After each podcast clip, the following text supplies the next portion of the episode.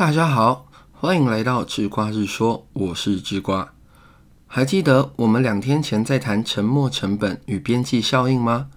当时我们提到，经济学啊，假设所有理性的人在做选择的时候，都应该果断的放弃沉没成本。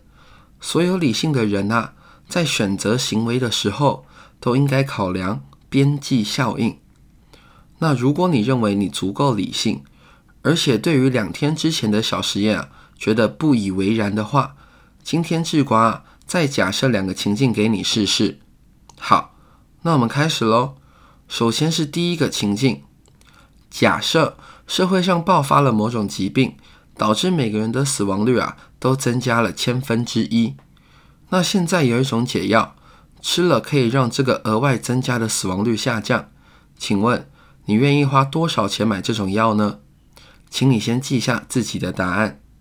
接着，第二个情境是：假设你好端端地生活在一个不受疾病影响的地方，但是啊，你的老板想要派你冒着千分之一的死亡风险进入疫区工作。请问，你的老板需要额外付你多少钱，你才愿意接受这样的差事呢？请再次记下自己的答案。问题结束了。现在，请你比较啊，你记下的两个答案。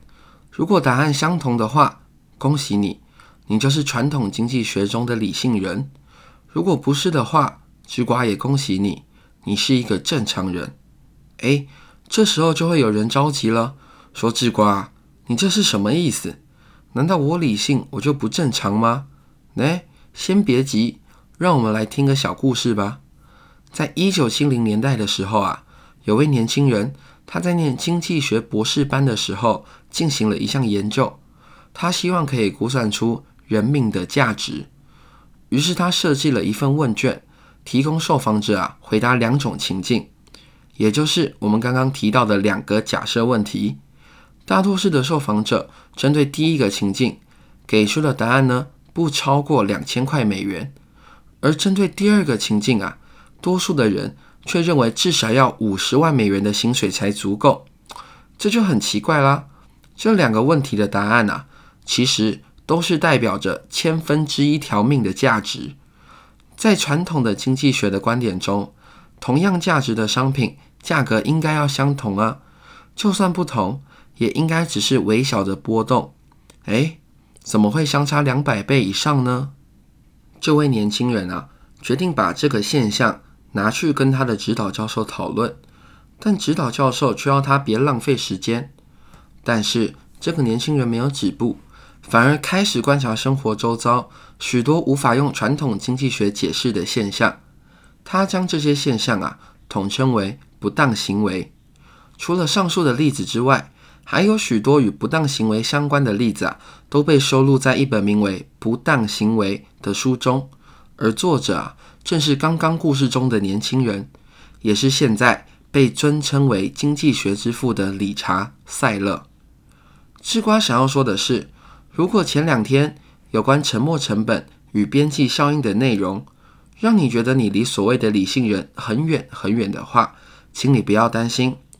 理查·塞勒啊，这位二零一七年诺贝尔经济学奖的得主，早就给出了相关的结论，那就是。并不存在绝对理性的人，人的行为啊会受到感性的情绪影响，而且是剧烈的影响。总结一下，传统经济学是在帮助人们以利益最大化为前提进行理性决策，但行为经济学告诉我们，人类并不会时时刻刻都遵守着理性来进行决策。所以啊，在尔虞我诈的商业环境里。甚至是一般的人际互动中，我们都应该要尽量保持理性，并且要谨记，他人其实并不理性。毕竟孙子说得好啊，“知己知彼，方能百战不殆。”